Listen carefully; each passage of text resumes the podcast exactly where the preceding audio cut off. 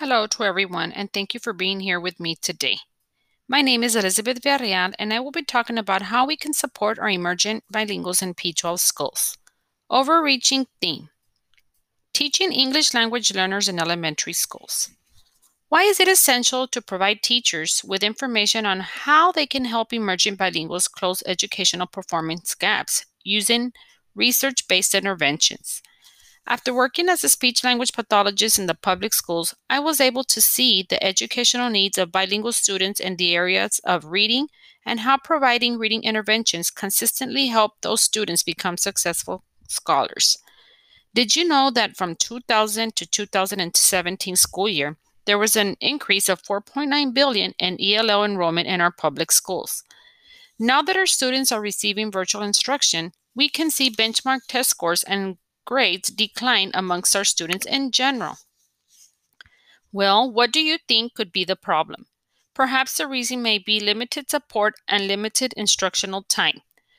Usually, the children receive at least a full day of instruction daily, and now it is about two and a half hours a day.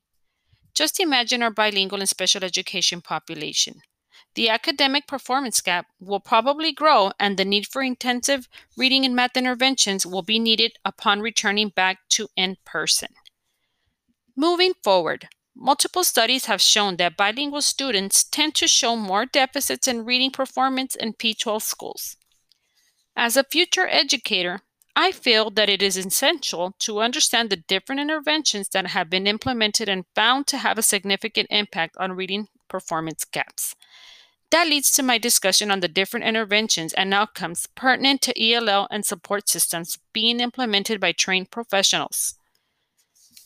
Subtopic number two Supporting emerging bilinguals in P12 schools. In one study, the researchers' findings indicated that districts with support system towards professional development and working with culturally diverse students allow teachers to provide their students with high quality instruction. In addition, attending professional development trainings that focused on ELL students, teachers felt more confident in modifying their instructional practices, along with learning about cultural differences, language acquisition, states, and strategies to work with ELL students to support their reading and linguistic needs. In the study of Nakamoto and Manis, they examined the relationships between oral language and reading skills in bilingual students. The interventions focused on phonological awareness activities, the multisensory introduction of new letters, and oral language training in Spanish and English. The study results indicated that decoding and oral language variables were significant predictors of English and Spanish comprehension and improved reading and comprehension skills compared to those who did not receive intervention. In the study of John Begeny and Martinez, they examined the impact across two reading intervention conditions, which included small group versus individual teacher student. The participants were sixth grade st- students with low Spanish speaking abilities. An alternating treatment design was used to compare the two interventions, one being the control group.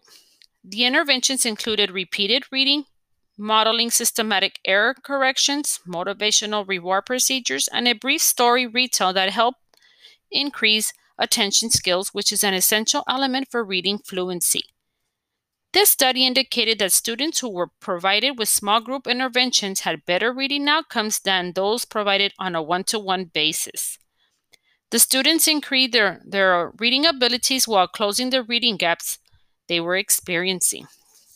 Similarly, in the study by Ostock, Luck, and Kwan, they examined decoding abilities in bilingual students. Children of three groups were bilingual and one group was monolingual. All the children solved decoding and phonological awareness tasks, but the bilingual completed all the tasks in both languages.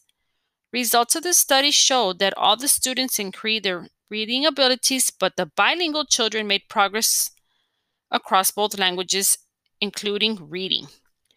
Further study results indicated that children who are taught in both languages tend to have success in both writing and reading.